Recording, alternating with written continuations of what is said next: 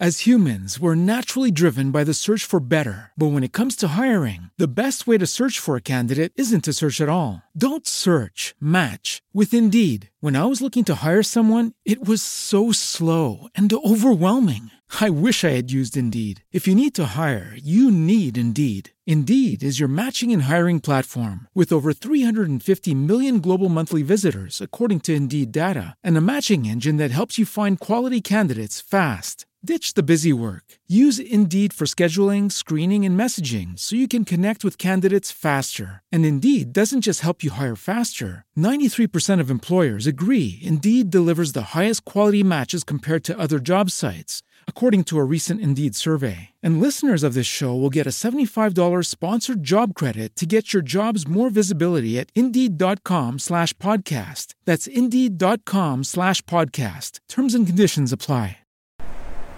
Fiesta de Pascua y panes sin levadura, parte 2. Vamos a continuar nosotros este estudio yéndonos al capítulo 34 de Éxodo y vamos a comenzar a leer desde el versículo número 18.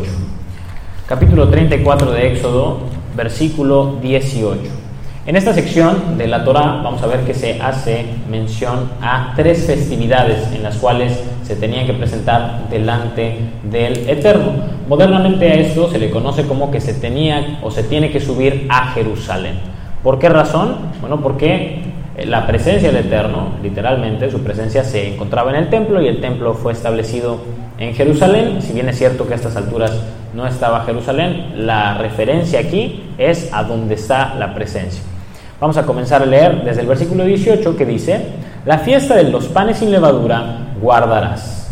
Siete días comerás pan sin levadura. Nuevamente recordamos este mandamiento de la fiesta de los panes sin levadura. Tienes que comer este pan matzah según te he mandado, en el tiempo señalado del mes de Abib, porque en el mes de Abib saliste de Egipto. Entonces recordamos que esto es una fiesta conmemorativa y que no la pueden celebrar todos. ¿Por qué razón? Porque es la independencia de nuestro pueblo. Dice el versículo 19, todo primer nacido mío es, y de tu ganado todo primogénito de vaca o de oveja que sea macho. Pero redimirás con cordero el primogénito del asno. Y de hecho, si recuerdan, al término del capítulo 13 veíamos este tema respecto al primogénito o el primer nacido. Y dice, redimirás con cordero el primogénito del asno, y si no lo redimieres, quebrarás su cerviz. Redimirás todo primogénito de tus hijos, y ninguno se presentará delante de mí con las manos vacías. Y implicación al respecto, quizás hoy no podemos hacer propiamente este sacrificio por cuanto no hay templo, pero sí podemos presentarnos delante del Creador con manos, lo opuesto, manos vacías, manos llenas, venir con una ofrenda. Entonces esto es muy muy importante, de hecho esto nosotros lo debimos de haber guardado en nuestro diezmo de las festividades, entonces muy importante presentarnos delante del Creador con algo y continuamos leyendo el versículo 21, seis días trabajarás, mas en el séptimo día descansarás, aún en la arada y en la siega descansarás. También celebrarás la fiesta de las semanas. ¿Alguien sabe cuál es la fiesta de las semanas? Shavuot. Exactamente. La fiesta de las semanas, después dice la de las primicias de la siega del trigo, es una mención a Shavuot. Y la fiesta de la cosecha a la salida del año. Y esta fecha de la cosecha a la salida del año es la festividad de Sukkot. Entonces ya se nos hizo referencia a tres festividades. La primera es la festividad de panes sin levadura, la segunda es Shavuot y la tercera es Sukkot. Y entonces, dice el versículo 23, tres veces en el año se presentará todo varón tuyo delante del Eterno, el Señor Dios de Israel. Y nuevamente, ¿en dónde es que estaba manifestada la presencia del Eterno? En el templo. ¿En dónde? En Jerusalén. Entonces, por ello es que modernamente se comenta que se tenía que subir a Jerusalén porque así, así sucedió un buen tiempo.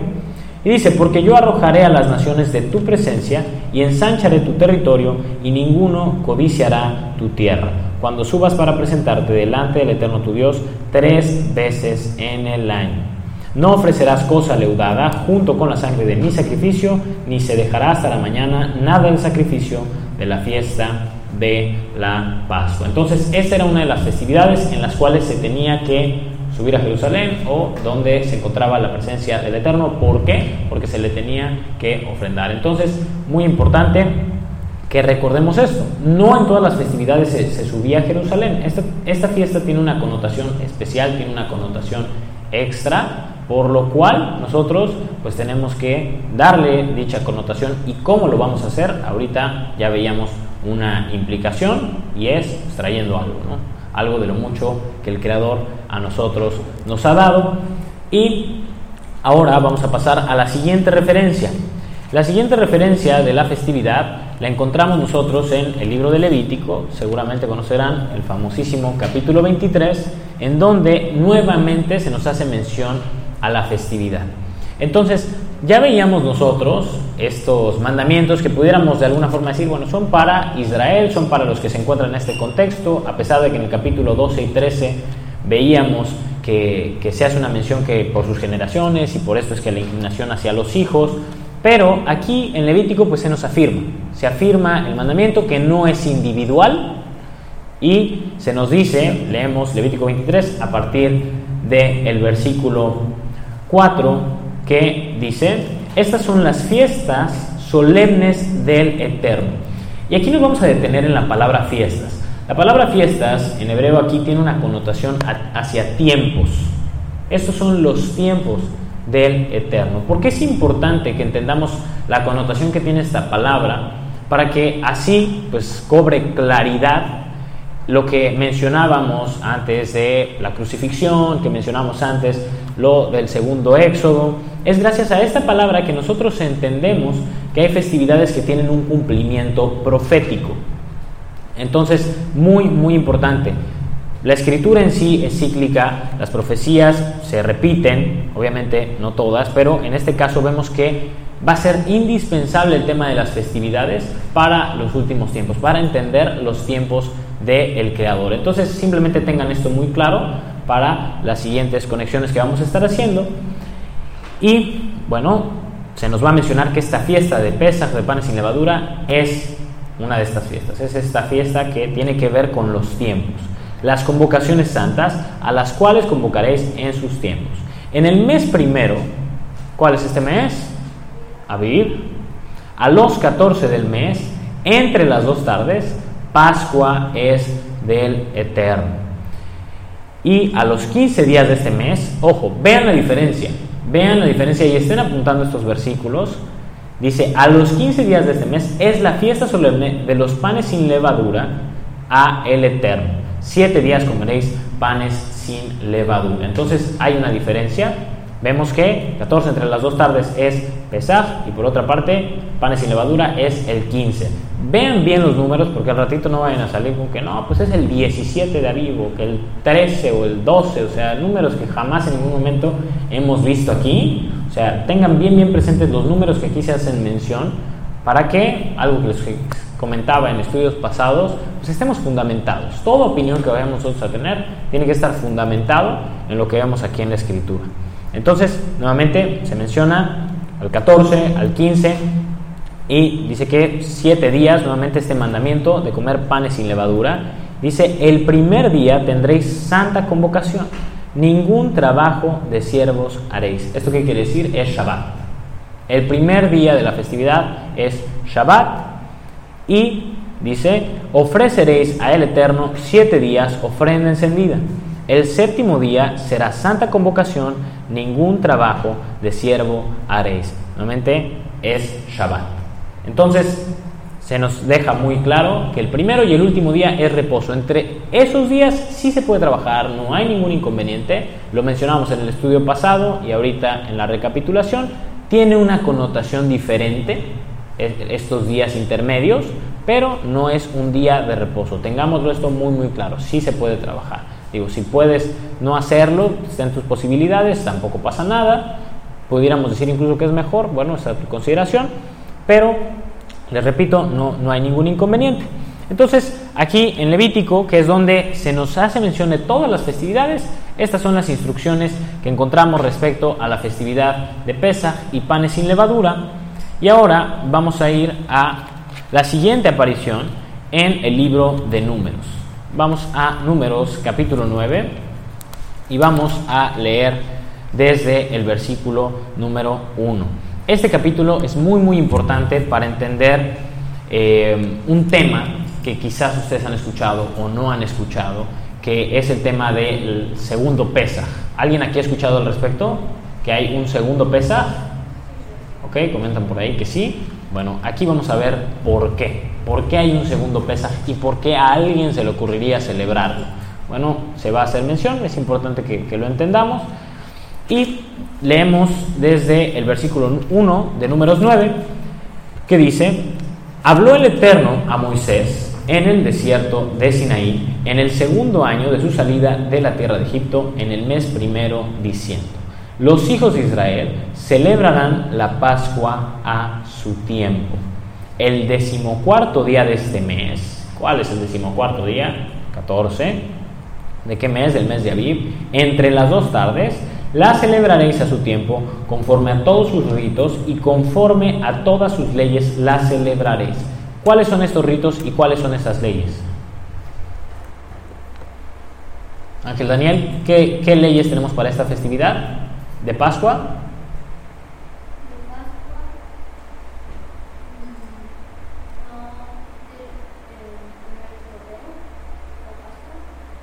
fue una de las que vimos que tenían dentro del pueblo de Israel. ¿Qué, qué, qué otras leyes más existen? existen?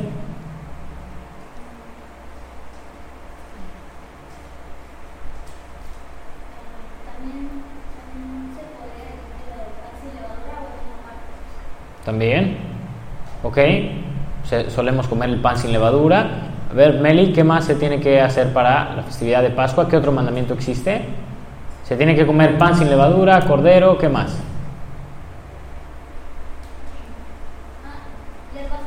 Hierbas amargas, exacto. Ese es un mandamiento igual muy, muy importante. Y este día es Shabbat. Es un día de reposo. Entonces estas son parte de las leyes que veíamos nosotros respecto a la fiesta. Estos son los ritos al respecto. Y dice el versículo 4, habló a Moisés a los hijos de Israel para que celebrasen la Pascua. Celebraron la Pascua en el mes primero a los 14 días del mes entre las dos tardes en el desierto de Sinaí, conforme a todas las cosas que mandó el Eterno Moisés, así hicieron los hijos de Israel. ¿Qué cosas mandó el Eterno Moisés? Pues que ya hemos venido viendo versículos antes. Dice el versículo 6, pero hubo algunos que estaban inmundos a causa de muerto. Y este estado de inmundicia tiene que ver con un estado de inmundicia ritual. Simplemente no se está apto. ¿Y a causa de muerto por qué? Si tenían contacto literalmente con un muerto, pasaban este estado.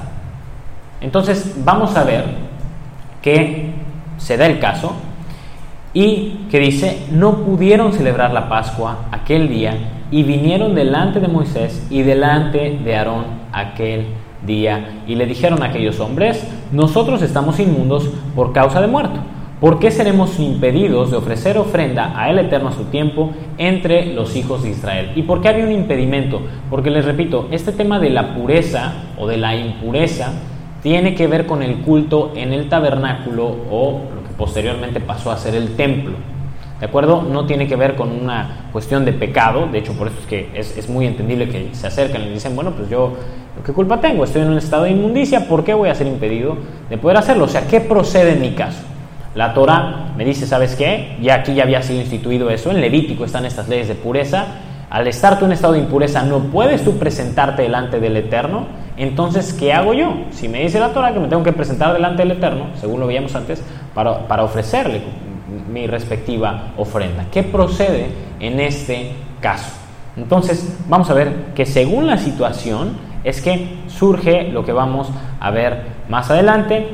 Dice, el versículo número 8, y Moisés le les respondió, esperad y oiré lo que ordena el Eterno acerca de vosotros. Y por lo general la, posición del líder, la posición del maestro, cuando se, se torna complicado, es cuando se le presentan este tipo de circunstancias. Aquí es donde el líder tiene que aprender a legislar la Torah y por lo tanto tiene que conocer la Torah, porque son ese tipo de cosas las que son difíciles realmente resolver. A ver, la Torah dice una cosa, dice otra cosa, y este es mi caso. Y los casos son muy, muy particulares. ¿Qué es lo que procede? Bueno, por eso es que tenemos nosotros que acudir a una autoridad competente, docta en, en la escritura al respecto, y qué actitud tiene que tomar aquel que esté capacitado en dicha área. Pues lo que estamos viendo aquí, esperar, no apresurarse y oír lo que ordena el Eterno. Es muy, muy importante. Si ustedes de alguna forma eh, el día de mañana quieren dedicarse a esta parte de la enseñanza o por alguna razón de la vida alguien llega a preguntarles algo o pedirles alguna especie de consejo, por lo general solemos apurarnos a dar una respuesta. Pero lo mejor que podemos nosotros hacer es, ¿sabes qué? Espérate y ora al Señor, pídele que te muestre qué es lo que debe de proceder según la circunstancia. Y respecto a esto fue que el Mesías dijo que donde dos o tres estuvieran en su nombre, Él estaría en medio de esa decisión. Si nosotros estudiamos el contexto de dicha declaración del Mesías, está hablando no de un tema de oración, como usualmente se, se suele interpretar, está hablando de un tema de autoridad. El contexto es qué pasa cuando se dan problemas dentro de la congregación. Entonces, ¿qué es lo que dice en esta circunstancia el Señor? ¿Sabes qué? En la sinagoga antiguamente había de dos a tres autoridades, esto es contexto, ¿qué es lo que pasa? A ellos se les presentaba dicho caso y ellos oraban respecto a la situación, se ponían de acuerdo y esa decisión se la daban a la persona que, que era partícipe de dicha sinagoga y el Señor dice, bueno, ustedes sigan el mismo modelo, ustedes oren, consulten toda esta situación y en la decisión que ustedes tomen yo la voy a respaldar. ¿Por qué? Porque ustedes oraron, ¿por qué? Porque bueno, pues de entrada, si son dichas autoridades, normalmente pues son personas que eh, están capacitadas, que tienen eh, doctrina, que tienen la, autoridad, pero entonces nuevamente el, principio es el mismo, la oración, oración. Esto que vemos aquí se afirma con el Mesías y vamos a ver cuál es la respuesta de el Eterno en el versículo 9. Y el Eterno habló a Moisés diciendo, habla a los hijos de Israel diciendo, cualquiera de vosotros o de vuestros descendientes que estuviere inmundo por causa de muerto o estuviere de viaje lejos, celebrará la Pascua a el Eterno. Y esto de que estuviere de viaje lejos, ¿a qué se refiere? Bueno, contexto, se tenía que ir a la presencia del Eterno. O sea, si tú estás muy lejos de donde moraba la presencia del Eterno, esto va a aplicar para ti y, ojo, tiene que ver, nuevamente, lo, lo tenemos nosotros que atar con el contexto que veíamos nosotros aquí en el versículo 1 que dice, en el mes primero, diciendo, habla a los hijos de Israel, perdón, en, el versículo 2, los hijos de Israel celebrarán la Pascua a su tiempo. Acuérdate este versículo 2, ¿por qué? Porque no podemos venir nosotros con una justificante y decir, ah, no, pues yo estaba de viaje, no, pues yo tenía que hacer mis cosas y pues ya no pude celebrar la Pascua. No, por eso el Eterno primero te mandó que a su tiempo la celebres. Entonces tienes que aprender a atar estos dos cabos. De entrada el Señor te dice, lo tienes que hacer a su tiempo, pero si después te dice que si estás de viaje, esto es lo que va a pasar, ¿cómo, cómo se explica?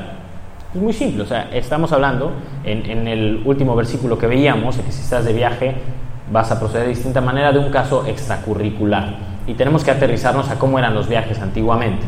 Antiguamente no programaban sus viajes desde su celular y lo compraban y decían, mañana mismo me voy a sepa Dios dónde. Era un viaje muy, muy extenso que se tenía que recorrer en el desierto, se iban y realmente muchos de ellos no sabían cuándo iban a regresar por todas las circunstancias que les rodeaban y, bueno, nuevamente hacernos al contexto de dicha situación. Esto no quiere decir que si en algún punto tú llegas a tener un imprevisto, este, esta fiesta de Pascua no te puede aplicar a ti. ¿Te puede aplicar? Sí, pero le repito que esto no nos haga caer en una negligencia. Muy importante. Esto es, si llega a haber algún imprevisto, este mandamiento se aplica si hay imprevistos, ¿de acuerdo? Muy, muy importante esto. No es que, ay, no, pues ya no quise celebrar, pues fíjate que pues no me latió. No me latió a mí celebrar la Pascua, Pesaj, el 14 mi David, mejor lo voy a celebrar en la segunda, porque no es el punto. Entonces, esta ley se legisla cuando, si hay situaciones extracurriculares, y bueno, de hecho, ustedes sabrán, hace un año se tenía la idea de que por esta situación que se dio del COVID, que legisló Joseph, bueno, vamos a buscar celebrar la segunda Pascua. Tampoco se pudo del todo, no sé si eso fue hace un año, dos años, chavas, ¿me corroborarás? Sí, fue el año pasado, ¿no? Bueno, ¿por qué? Porque, bueno, pues estamos en una circunstancia realmente pues, complicada, estamos hablando de un tema COVID, nada que teníamos previsto, o sea, al contrario, se estaba preparando todo, así como este próximo PESA estuvo todo caminando y todo se había alistado. Entonces, bueno, son situaciones extracurriculares en las cuales esto aplica. Y ahora dice, celebrar la Pascua al Eterno, pero ¿cuándo? ¿Cuándo va a ser esta celebración? Versículo 11, en el mes segundo, a los 14 días del mes, entre las dos tardes, la celebrarán ¿Cómo? Igualmente, que como lo veíamos nosotros antes, con panes sin levadura y hierbas amargas la comerá. No dejarán del animal sacrificado para la mañana, ni quebrarán hueso de él. Conforme a todos los ritos de la Pascua, la celebrarán. Mas el que estuviere limpio y no estuviere de viaje, si dejare de celebrar la Pascua, la tal persona será cortada de entre su pueblo por cuanto no ofreció a su tiempo la ofrenda del Eterno, el tal hombre llevará su pecado. Nuevamente no te puedes venir y excusar y decir, no, pues ya no se pudo, ¿no? Y es contado como pecado. Versículo 14, y si morare con vosotros extranjero y celebrare la Pascua al Eterno conforme al rito de la Pascua y conforme a sus leyes la celebrará. Un mismo rito tendréis, tanto el extranjero como el natural de la tierra. No hay diferencia, pero sí se tiene que hacer una, distinción, que es lo que tiene que pasar. Tú quieres ser parte del pueblo, hay pasos a seguir. ¿no? Y esto es algo que vamos nosotros a continuar viendo. Pero bueno, si en algún punto ustedes, hoy día no hay templo, pero si en algún punto ustedes por alguna situación extracurricular, como un imprevisto, o sea, verdadero imprevisto, y esto consúltenlo con su respectiva autoridad, no pudieran celebrar la festividad de Pascua, bueno, pudieran aplicar este mandamiento. Les repito, según el caso, consúltenlo con una autoridad competente. Y bueno, si tú te consideras extranjero, aún a ti, si aún te sigues considerando extranjero después de mil y un veces haber estudiado el curso básico, ¿sabes qué? El Señor que te dice, pues las mismas leyes aplican tanto para ti extranjero que como para Israel. Entonces, no, no hay ningún cambio en esto. También tienes que comer de las hierbas amargas. También para ti es Shabbat y es en el mismo tiempo y forma. Y ahora vamos a pasar a el libro, bueno, aquí mismo en el libro de números, a el capítulo 28. Capítulo 28 de números. Leemos desde el versículo número 16. Números 28 16, que dice, pero en el mes primero, mes de Aviv, a los 14 del mes, y nuevamente no se ha mencionado aquí en ningún momento que el 13, que el 12, que 14 del mes, será la Pascua del Eterno. Y esto, la Pascua, pesa 14 panes sin levadura, versículo 17, a los 15 días de este mes, la fiesta solemne, por 7 días se comerán panes sin levadura. El primer día será santa convocación, ninguna obra de siervos haréis. Se afirma, el punto es Shabbat. Entonces, ¿alguien tiene aquí alguna duda? ¿Se puede o no se puede trabajar en Pesach? ¿Se puede trabajar en Pesach, Mar? Dice Mar que sí se puede trabajar en Pesach. Bueno, pues espero que te vaya bien en tu trabajo. Matthew, ¿se puede? No se puede, dice Matthew. Excelente. Entonces, no se puede trabajar en la festividad de Pesa y dice el versículo 19, ofreceréis como ofrenda encendida en holocausto al Eterno dos becerros de la vacada y un carnero y siete corderos de un año serán sin defecto. Y su ofrenda de harina amasada con aceite, tres décimas con cada becerro y dos décimas con cada carnero, y con cada una de los siete corderos ofreceréis una décima, y un macho cabrío por expiación para reconciliaros esto ofreceréis además del holocausto de la mañana, que es el holocausto continuo. Conforme a esto ofreceréis cada uno de los siete días vianda y ofrenda encendida en olor grato al Eterno. Y este, este tema de las ofrendas se, se entiende que es un poquito complicado para nosotros entenderlo. Tenemos nosotros que buscar comprenderlo, pero ¿qué implicación si tenemos? O sea, se entiende que no fue nada más una ofrendita. O sea, sí, sí, sí visualizamos esto que no se llegó nada más con una pequeña ofrendita, se ofrendaba todos los días el respectivo sacrificio según las ordenanzas de la Torah. Entonces tenemos nosotros que visualizarnos de esta manera. A ver, ¿cuánto es que yo le estoy ofreciendo al Eterno? O sea, según la Torah, ¿cuánto debo yo de ofrecer? ¿Y cuánto es lo que yo realmente le estoy ofreciendo a Él? En realidad le estoy dando lo, que merecía. ¿Y por qué lo digo? Porque muchas veces nos solemos quejar. Solemos quejar y no, ¿cómo le voy a dar tanto? No, pues es que es mucho. Si no, ¿con cuánto me quedo yo? Entonces, muy importante, visualízate. Si hubiera un templo, Ve todo lo que tendríamos nosotros que darle al Creador. ¿Y qué es lo que dice? Que conforme a esto ofreceréis cada uno de los siete días vianda y ofrenda encendida en olor grato al Eterno, se ofrecerá además del holocausto continuo con su libación, versículo 25, y el séptimo día tendréis santa convocación, ninguna obra de siervos haréis. Nuevamente es Shabbat no se debe hacer nada en el último día. Y vamos a la última referencia en la Torah, las, últimas instrucciones que nosotros encontraremos respecto a esta festividad, que están en el libro de Deuteronomio, en donde también están las, las festividades en el capítulo 16. ¿Y alguien aquí ha visto algo así extraordinario? ¿Alguien ha visto, no, pues es que tienes que poner una silla y luego aparte de la silla tienes que venir y traer 10 copas y ¿Alguien aquí ha visto algo de eso? No hemos visto absolutamente nada al respecto. ¿Hay algún problema con dichos ritualismos? Pues cada quien conforme a su conciencia, pero específicamente, ¿qué dice la Torah? Nosotros tenemos que remitirnos a lo que dice la escritura y aprender a diferenciar. Este es el punto, que si sepamos discernir de qué es lo que me demanda Dios, a qué es lo que dicen unos fulanos que hay que hacer y qué es lo que por lo general solemos hacer pero hacer una diferencia. ¿Qué es un mandamiento y qué es un ritual? ¿Qué es nada más una costumbre? Pero vamos a continuar, vamos a ver, a lo mejor en este capítulo 16 de Deuteronomio se habla de alguna silla o a lo mejor aquí sí se habla de determinadas copas.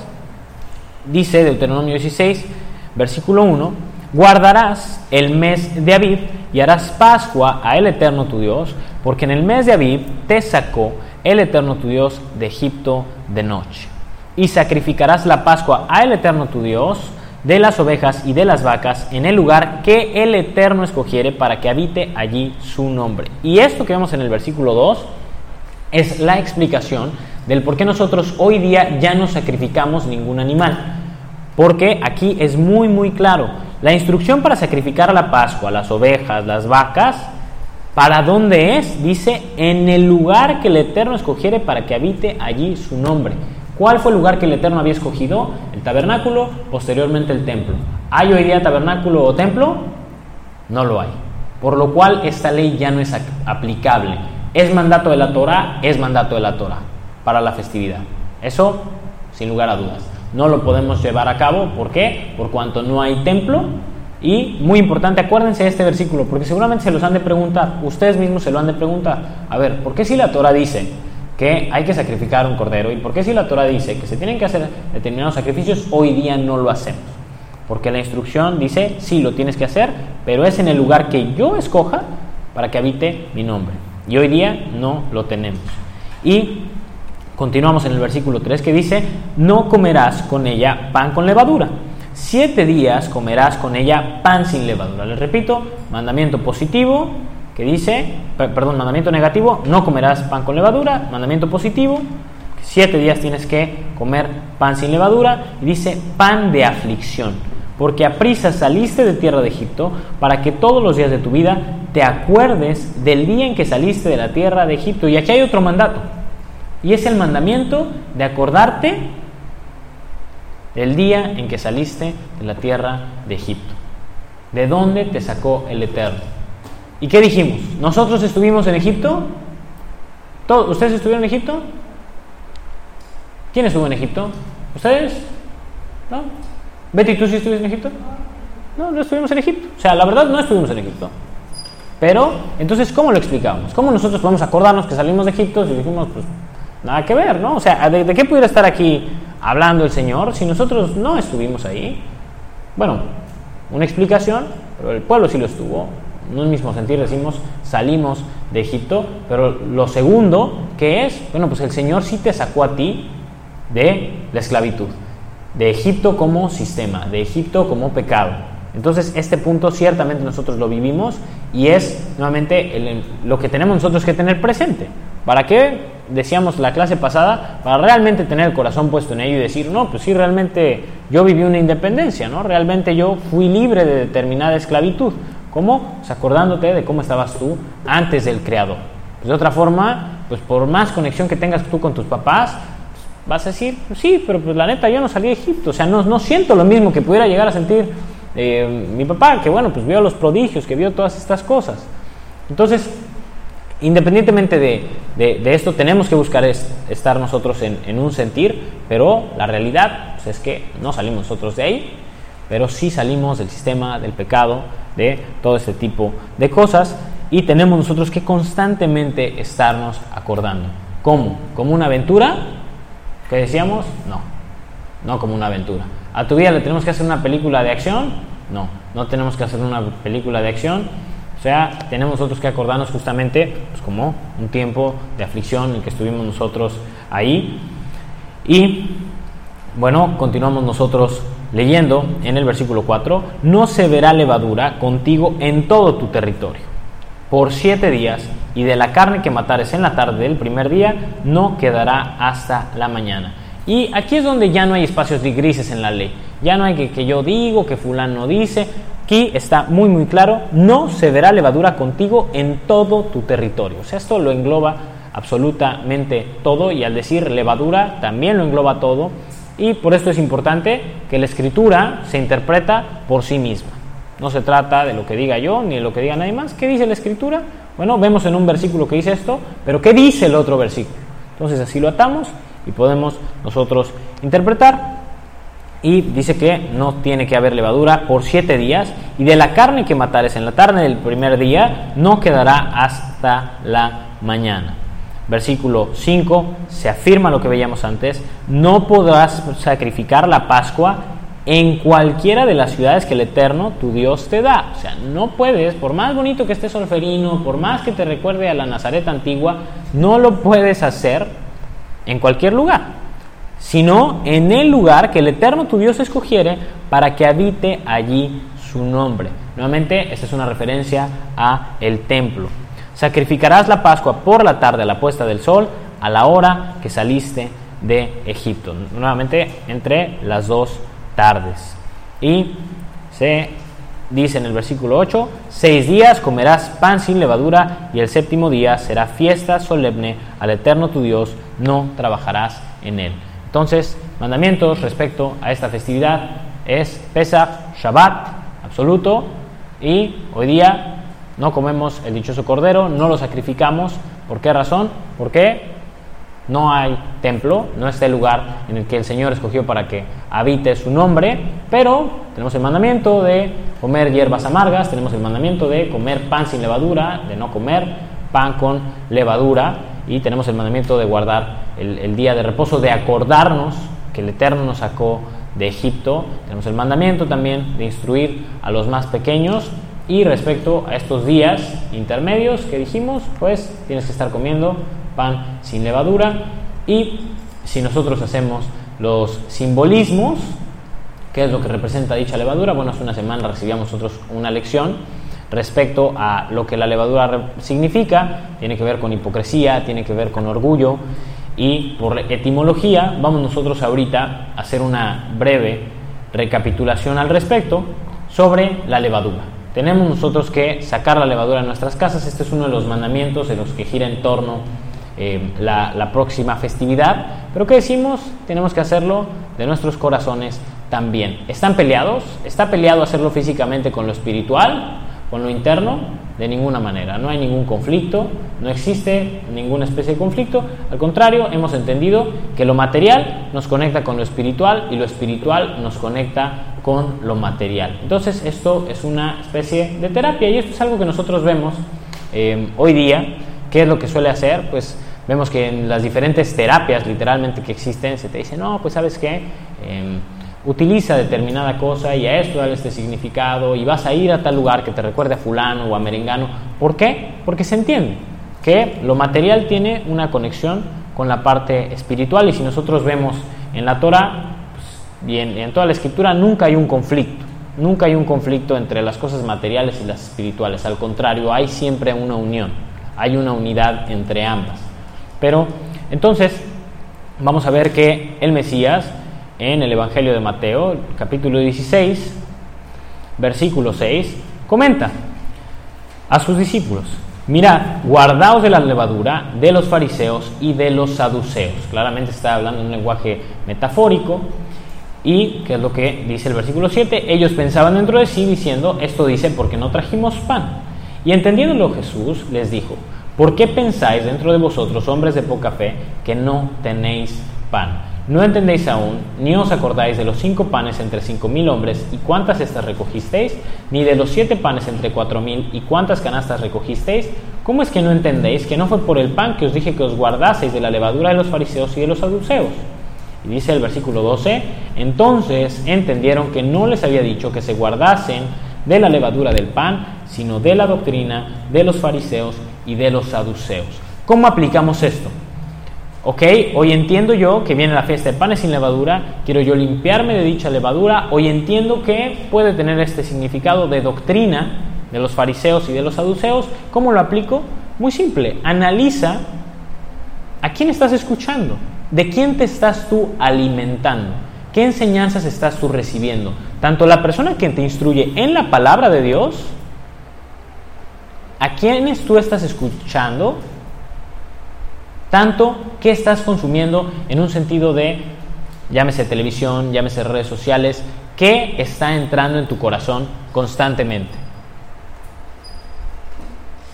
Ten cuidado de dicha levadura, ¿por qué? Vamos a verlo más adelante. Un poquito de levadura leuda toda la masa. Pero entonces esta es una de las formas en las que podemos nosotros hacer dicha introspección y decir, bueno, a ver, estas enseñanzas que yo estoy recibiendo realmente son bíblicas y puede ser un tiempo en el que tú analices tu doctrina. ¿Qué es en lo que yo creo? O sea, ¿en qué creo yo y por qué creo esto? Lo creo porque a mí se me ocurrió en medio de un momento filosófico en el cual yo no podía dormir. Lo creo porque me lo dijo mi papá, lo creo porque me lo dijo un fulano con un micrófono, o lo creo porque lo veo yo en la escritura. Entonces es, es un momento en el que tú puedes estar analizando lo que tú crees. Y es indispensable saber qué es lo que nosotros creemos, tener nuestras convicciones bien, bien claras. ¿Por qué? Lo hemos mencionado antes, lo que nosotros creemos, cómo vemos la vida, finalmente termina reflejándose en cómo es que la practicamos. Entonces, ¿qué es lo que yo creo? ¿Y por qué creo esto? ¿Está fundamentado en la escritura? Puede ser parte de dicha introspección. Y nuevamente, si cambias tú tu pensamiento, si tú haces tu pensamiento bíblico, ¿Qué es lo que va a pasar? Pues entonces que por inercia, al tú cambiar tu mente, al tú sacar esa levadura, llámese una enseñanza directa, digo, hoy día es muy común eh, estarse alimentando de, la parte judía, llámese si quieres tú sacar esa parte o quieres tú sacar propiamente todo este tipo de enseñanzas que no, que no son buenas en ti, que, que no te dejan algo, algo correcto. Entonces, ¿quieres sacar todo esto? Sí, y esto se va a ver reflejado en tu comportamiento, en tu manera de vivir, se va si te fundamentas en la escritura, se va a ver reflejado en una convicción más segura, en más autoridad tú en cuanto a la escritura. Entonces, este, veíamos, es uno de los simbolismos que tiene la levadura y una de las formas que podemos nosotros estar en esta búsqueda de sacarlo. Y también vemos en el capítulo 12, versículo 1 de Lucas, que el Señor nuevamente menciona, Lucas 12.1, juntándose por millares la multitud, tanto que unos a otros se atropellaban, comenzó a decir a sus discípulos primeramente, guardaos de la levadura de los fariseos, que es la hipocresía. Entonces, punto uno que veíamos de la levadura tiene que ver con la doctrina. ¿Qué creo yo? ¿De quién es que yo me estoy alimentando? ¿Qué estoy yo consumiendo? Tanto en aspectos de la escritura, tanto de las cosas con las que pierdo el tiempo. Entonces, ¿Qué creo yo? análisis al respecto. Y ahora, ¿qué tan íntegro soy yo? ¿Qué tanta congruencia existe entre lo que yo pienso, entre lo que yo siento y entre lo que yo digo y yo hago? Entonces, que sea un tiempo para analizar si estamos haciendo las cosas de manera íntegra, realmente con todo nuestro corazón, si realmente las estamos haciendo para el Creador. Y específicamente el tema de la hipocresía, cuando el Señor amonesta a los fariseos, ¿por qué les dice que lo hacen? Que lo hacían para recibir el aplauso del otro, que lo hacían por el otro, no lo hacían nuevamente por el Creador. Entonces, nosotros no estamos libres de esto, es sumamente fácil que caigamos en el actuar por el que tenemos a un lado. No es que voy a ayudar a fulano porque me va a ver y me va a aplaudir y le va a ir y le va a decir a sultano y entonces yo ahora voy a hacer lo máximo en determinada cosa. Es algo en lo que podemos nosotros caer y tenemos que tener mucho cuidado de qué nos motiva a hacer las cosas. Y específicamente esta palabra hipocresía en griego tiene que ver con actuación. Entonces, la hipocresía es actuar. Créanme, los fariseos actuaban muy, muy bien. Y así como ellos actuaban muy, muy bien, ese puede ser también tu caso. Tú puedes estar haciendo una interpretación impresionante de que estás caminando en la fe, pero realmente no lo estás tú haciendo. Entonces, analiza tu corazón, analiza tus motivaciones, por qué es que hago yo las cosas y pídele al Señor. Señor, ayúdame a hacer las cosas por ti no por los demás. Ayúdame a buscarte por ti, no porque me lo dijo alguien más. Entonces analiza tus convicciones y ve sacando esa hipocresía, esta, esta actuación. Y eso es algo que solamente uno puede hacer. Solamente tú puedes saber si estás actuando o si estás haciendo las cosas con integridad. Entonces tengamos cuidado de esta parte. Y otra de las definiciones de la levadura las menciona el apóstol Pablo en su primera carta a los Corintios, capítulo 5, versículo 1, en donde vemos que hay un problema de fornicación dentro de la congregación. Dicho problema de fornicación menciona el apóstol Pablo en el versículo 1, de cierto se oye que hay entre vosotros fornicación y tal fornicario cual ni aún se nombra entre los gentiles. O sea que este cuate estaba destapado, aún peor que en el mundo, tanto que alguno tiene la mujer de su padre. O sea, había aquí un rollo Em, familiar. Y dice el versículo 2, vosotros estabais, estáis envanecidos. ¿No deberíais más bien haberos lamentado para que fuese quitado de en medio de vosotros el que cometió tal acción? Aquí el apóstol Pablo, gracias a este problema que se dio de fornicación, que es lo que dice, ¿sabes qué? No le vieron de haber corrido, o sea, no le vieron de haber exiliado. Y dice el apóstol Pablo, ciertamente yo, como ausente en cuerpo, ¿y por qué? Pues porque no estaba físicamente en la situación, pero presente en espíritu, porque estaba en un mismo sentir con ellos, ya como presente he juzgado al que tal cosa ha hecho. O sea, he dado un edicto al respecto. Y dice, en el nombre de nuestro Señor Jesucristo, reunidos vosotros y mi espíritu con el poder de nuestro Señor Jesucristo, el tal se ha entregado a Satanás para destrucción de la carne, a fin de que el espíritu sea salvo en el día del Señor Jesús. Y esto les dice, ¿saben qué? Corran, este es el edicto que el apóstol Pablo, córranlo de la congregación. ¿Para qué? Satanás allá afuera le va a dar una zarandeada y carnalmente le va a ir muy, muy mal. Y esto aprendemos una lección y es el simbolismo detrás de dejar de congregarse. Si tú no te congregas, según vemos aquí dice el apóstol Pablo, se traduce a que fuiste entregado a Satanás. Esto es de meditarlo, es de analizarlo y dice el apóstol Pablo, yo prefiero que en la carne sea destruido, que Satanás pues sí efectivamente le dé una gran zarandeada, pero que con el fin de que en su espíritu pueda hallar el salvación, o sea, da un edicto que justifica, nos explica el porqué de dicho exilio, no es nada más porque sí, y continúa diciéndoles, no es buena vuestra jactancia, no sabéis que un poco de levadura leuda toda la masa y ¿de qué levadura está aquí haciendo mención? El problema es un problema congregacional. ¿A quién se está refiriendo como levadura? Se está refiriendo a dicha persona que estaba en medio del pecado de fornicación. Entonces les está diciendo, un poquito de, este pecado en medio de la congregación va a hacer que toda la congregación se llene de este pecado. Este es el contexto de la declaración del apóstol Pablo. Y entonces es que motiva a la congregación diciéndonos en el versículo 7, limpiaos pues de la vieja levadura, para que seáis nueva masa, sin levadura como sois. Y nuevamente esto puede ser una mención muy clara, ¿sabes qué? Límpiense de esta vieja levadura, límpiense de, este de estos cuates que están en medio de este problema de fornicación, o límpiense de lo que los llevó a caer en esto. Dice, para que seáis nueva masa sin levadura como sois, porque nuestra Pascua, que es Cristo, ya fue sacrificada por nosotros. Así que celebremos la fiesta no con la vieja levadura, ni con la levadura de malicia y de maldad, sino con panes sin levadura de sinceridad y de verdad. Y aquí era muy importante que se diera este dicto. ¿Por qué razón? Porque si ya venía la fiesta de Pascua y estaba este problema, pues este problema particularmente se da en un tema donde no es Israel. O sea, el, tipo al estar actuando así nos estaba demostrando que, efectivamente no era parte del pueblo.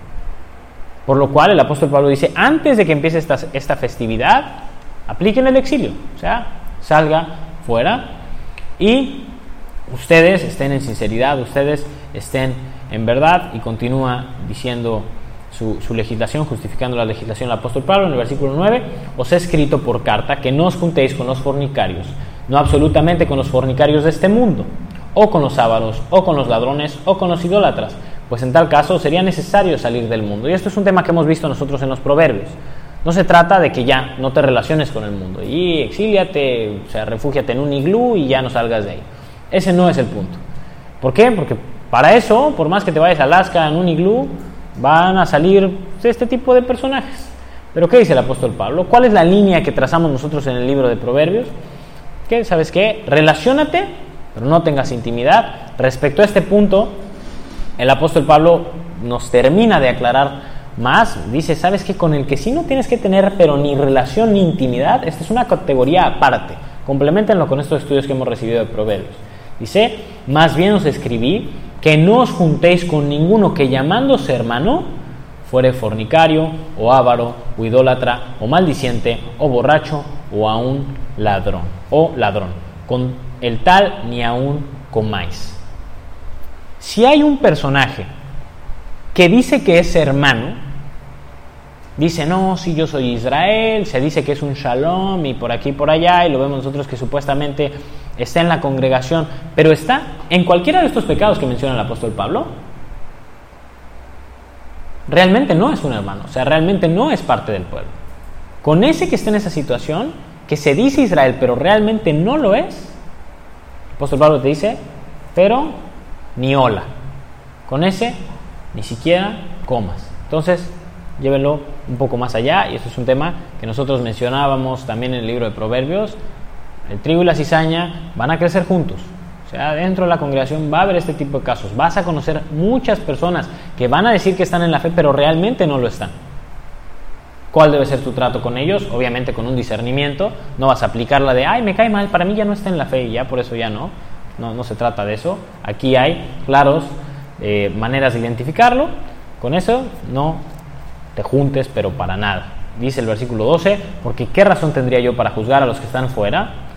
No juzgáis vosotros a los que están dentro, porque a los que están fuera Dios juzgará. Quitad pues a ese perverso de entre vosotros. Entonces, el apóstol Pablo hace esta legislación pre-Pesaj, hace una legislación antes de la festividad para que salga esta levadura, salgan estas personas. Y aquí aprendemos la otra lección. ¿De qué otra forma puedes sacar tú la levadura de tu vida? Bajo lo que acabamos de ver ahorita en el capítulo 5 de Primera de Corintios, ¿con quién te estás tú juntando nuevamente? ¿Con quiénes tienes tú dicha intimidad? Saca esta levadura de tu vida también y acuérdate que este tipo de amistades, este tipo de levadura puede terminar de leudar toda la masa. Quizás tú ahorita estés muy firme en la fe, quizás tú ahorita tengas una gran convicción, pero si tienes un poquito de estas amistades en tu vida, te pueden llevar a terminarte de tirar al mundo. Entonces, es otro llamado por ahí. Y otra referencia que encontramos nosotros al respecto, la vemos en la carta a los Gálatas. El apóstol Pablo dice en el capítulo número 5 de la carta a los Gálatas, versículo número 9. Gálatas 5, 9 dice este versículo que ya hacíamos mención antes, pero vamos a, leerlo desde un par de versículos antes. desde el versículo número 1, ustedes han entendido que la, carta a los Gálatas es una amonestación por parte del apóstol Pablo hacia una comunidad que se encontraba judaizada. que es? se encontraban judaizados? Se encontraban practicando judaísmo, se encontraban siguiendo judaísmo como religión. Entonces el apóstol Pablo, bajo este contexto, les amonesta a ellos que estaban en medio de este judio-idealismo, de idealizarlos y ellos son lo máximo y ellos están la puritita verdad y son la crema, los amonesta. Esto es todo lo que vemos en la carta a los Gálatas, es una amonestación a la comunidad de Galacia por su judio-idealismo. Y comenzamos leyendo desde el versículo 1 que dice, Estad pues firmes en la libertad con que Cristo nos hizo libres y no estéis otra vez sujetos al yugo de esclavitud. ¿Cuál es este yugo de esclavitud que está haciendo mención? Según el contexto, la religión judía. Religión judía, muy importante. Religión judía, que estamos hablando de todas las prácticas que esto conlleva, sus leyes, rituales y demás. Entonces, esto es a lo que el apóstol Pablo hace mención como un yugo de esclavitud. Y dice el versículo 12, aquí yo Pablo os digo que si os circuncidáis de nada os aprovechará Cristo. Bueno, aquí hay un problema. ¿Por qué? Porque quienes hacían la circuncisión en la época eran justamente estos eh, rabinos. Entonces, ¿qué era lo que pasaba? Te querías hacer la circuncisión y tenías que acercarte a ellos y eso te ligaba con la parte judía. Entonces, dice, ¿sabes qué? ¿De, qué? ¿De qué les va a aprovechar? Si van, se hacen esta circuncisión, es muy probable que se terminen tirando a esto. Y también esto tiene que ver justamente con un ritual que ellos hacían. Dice el versículo 3, y otra vez testifico a todo hombre que se circuncida que está obligado a guardar toda la ley. ¿De qué ley está hablando? Pues está hablando de la ley judía. Dice, de ciertos desligasteis los que por la ley os justificáis, de la gracia habéis caído. O sea, si tú estás en medio de, de estas prácticas eh, judías, de estas leyes judías, pues caíste de la gracia, porque el propósito del Señor no es llevarte hacia ello. El propósito del Señor es que te vuelva hacia la Torah propiamente, hacia la ley, la ley, la ley, la Torah, lo que tenemos aquí, el Pentateuco. Entonces le dice, caíste de la gracia, o sea, ya de nada sirve que hayas sido tú redimido si te estás yendo a otra religión completamente. Dice, pues nosotros por el Espíritu aguardamos por fe la esperanza de la justicia, porque en Cristo Jesús ni la circuncisión vale algo, ni la incircuncisión, sino la fe que obra por el amor. Y aquí no es que esté desmeritando el tema de la Brit Milá, esto es un tema que seguramente ya muchos de ustedes han estudiado, no nos vamos a ir con mucho detalle en, en esto, pero continuamos leyendo el versículo 7 que dice, vosotros corríais bien, ¿quién os estorbó para no obedecer a la verdad? ¿Y a qué le está llamando el apóstol Pablo un estorbo?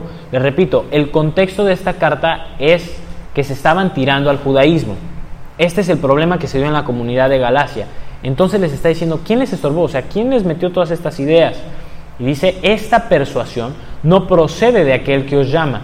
Y les declara, un poco de levadura leuda toda la masa. El apóstol Pablo da toda esta declaración, quizás basado en lo que había dicho el Mesías.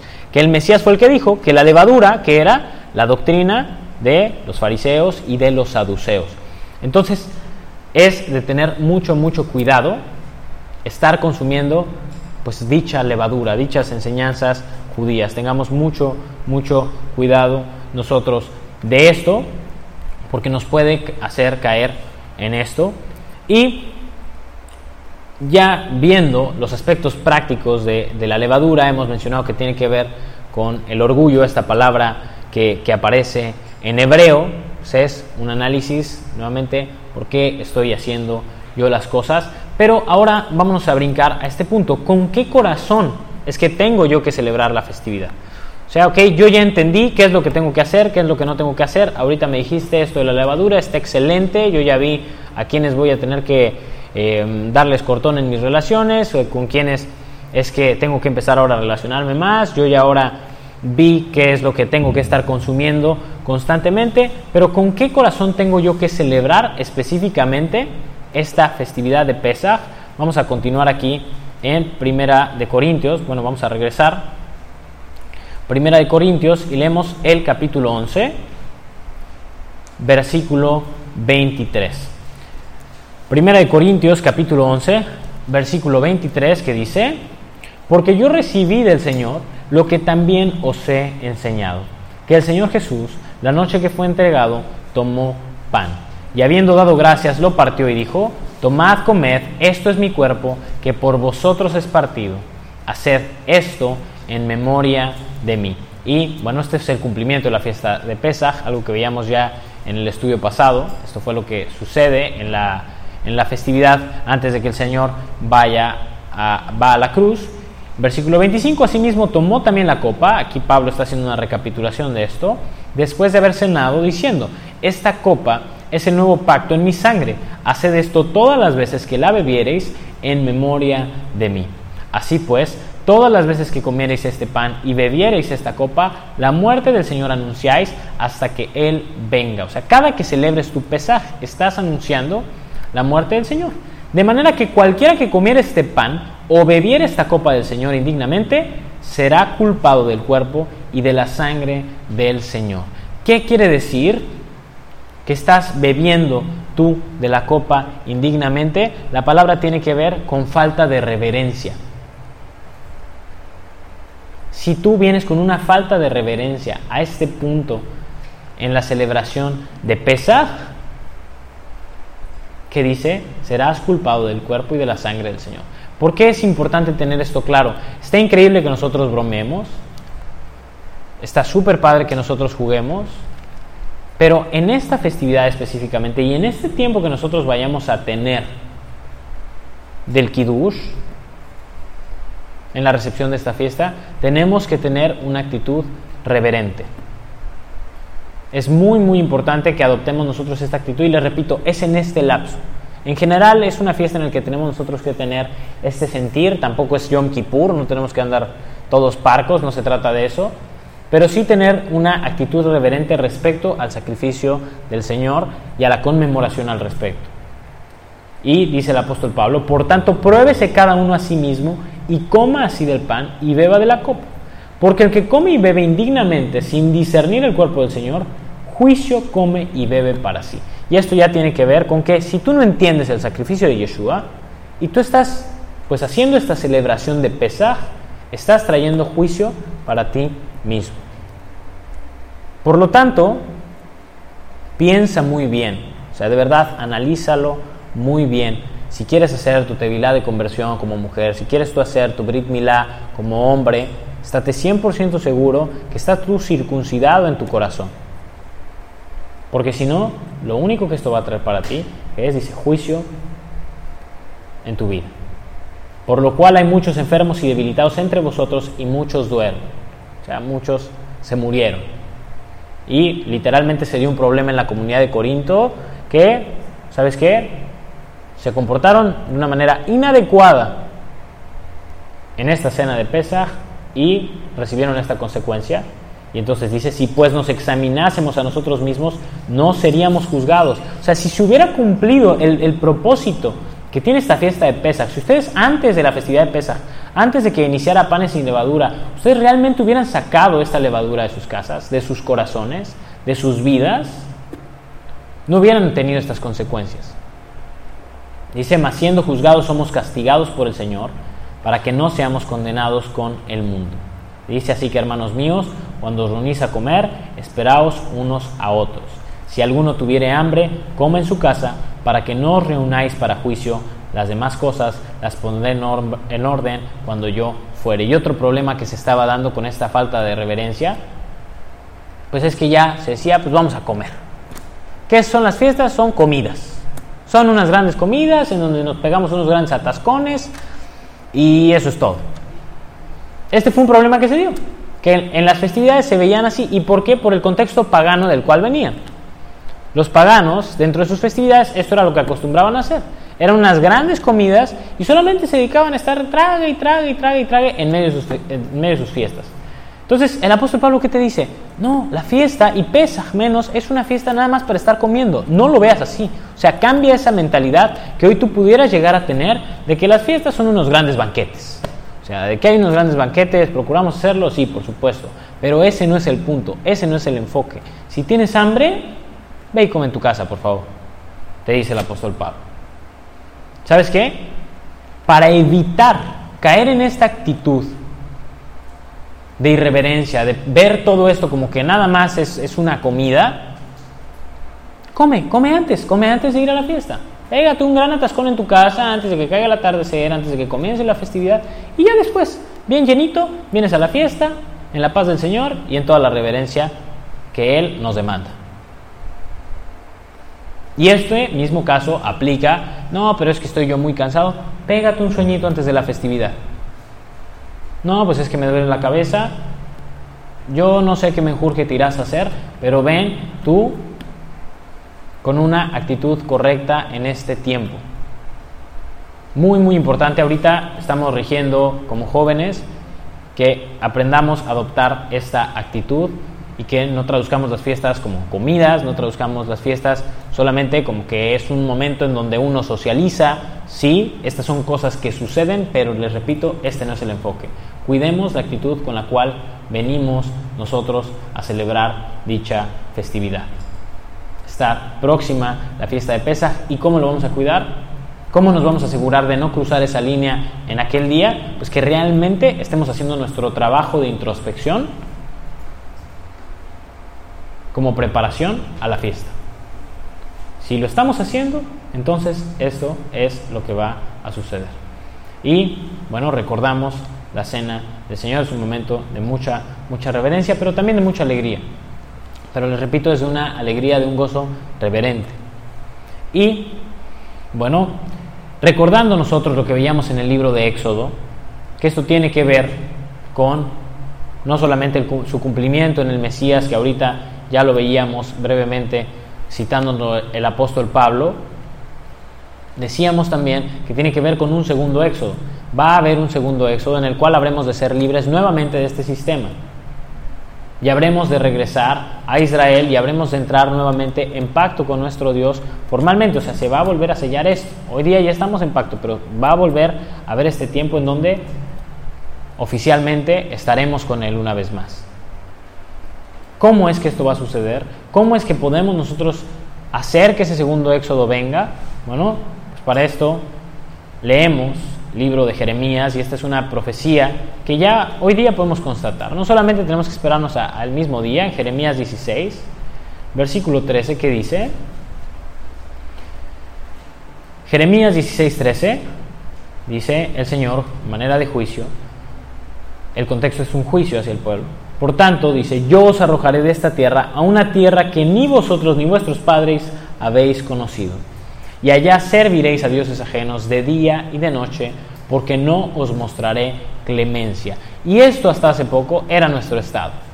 Nos encontrábamos que en México, que en Colombia, que en Perú, que en Chile, pero ahora el Señor, ¿qué es lo que nos dice? Nos saca de medio de la idolatría. Ya venimos y decimos queremos volvernos a la fe. Dice el versículo 14, no obstante aquí vienen días, dice el Eterno, en que no se dirá más, vive el Eterno que hizo subir a los hijos de Israel de la tierra de Egipto. O sea, ya no se va a decir más. Miren, el éxodo que hubo eras una vez, hace muchos años que pasó. Dice el versículo 15, sino vive el Eterno que hizo subir a los hijos de Israel de la tierra del norte y de todas las tierras a donde los había arrojado, y los volveré a su tierra, la cual di a sus padres. Entonces, el enfoque ya no sería más el Señor nos sacó de Egipto, sino que ahora el Señor nos sacó Decía de México, de Chile, de Perú, etcétera, etcétera, etcétera. Y hoy día nosotros estamos constatando el cumplimiento de esta profecía. Ya estamos aquí. Pero ¿cómo fue que nosotros llegamos aquí y cómo podemos hacer que todos los hijos de Israel se vuelvan a celebrar esta festividad y que entonces podamos nosotros realmente vivir el segundo éxodo? Continuamos leyendo el versículo 16 que dice, He aquí que yo envío muchos pescadores, dice el Eterno, y los pescarán, y después enviaré muchos cazadores, y los cazarán, porque todo monte y por todo collado, por todo monte y por todo collado, y por las cavernas de los peñascos.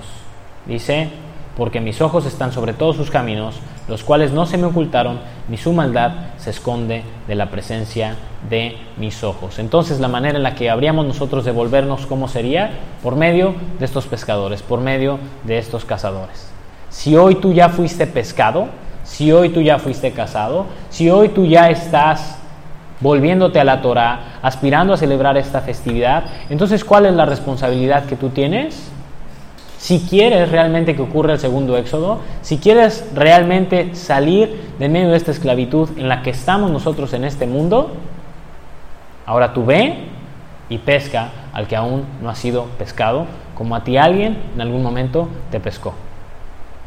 Ve y predica la palabra, ve y comparte el mensaje de salvación. Y entonces, solo entonces, cuando todo Israel haya recibido la palabra y se ha vuelto en arrepentimiento, es que, unidos en un clamor, el Señor nos escuchará una vez más y seremos libres de Egipto. Vamos a orar.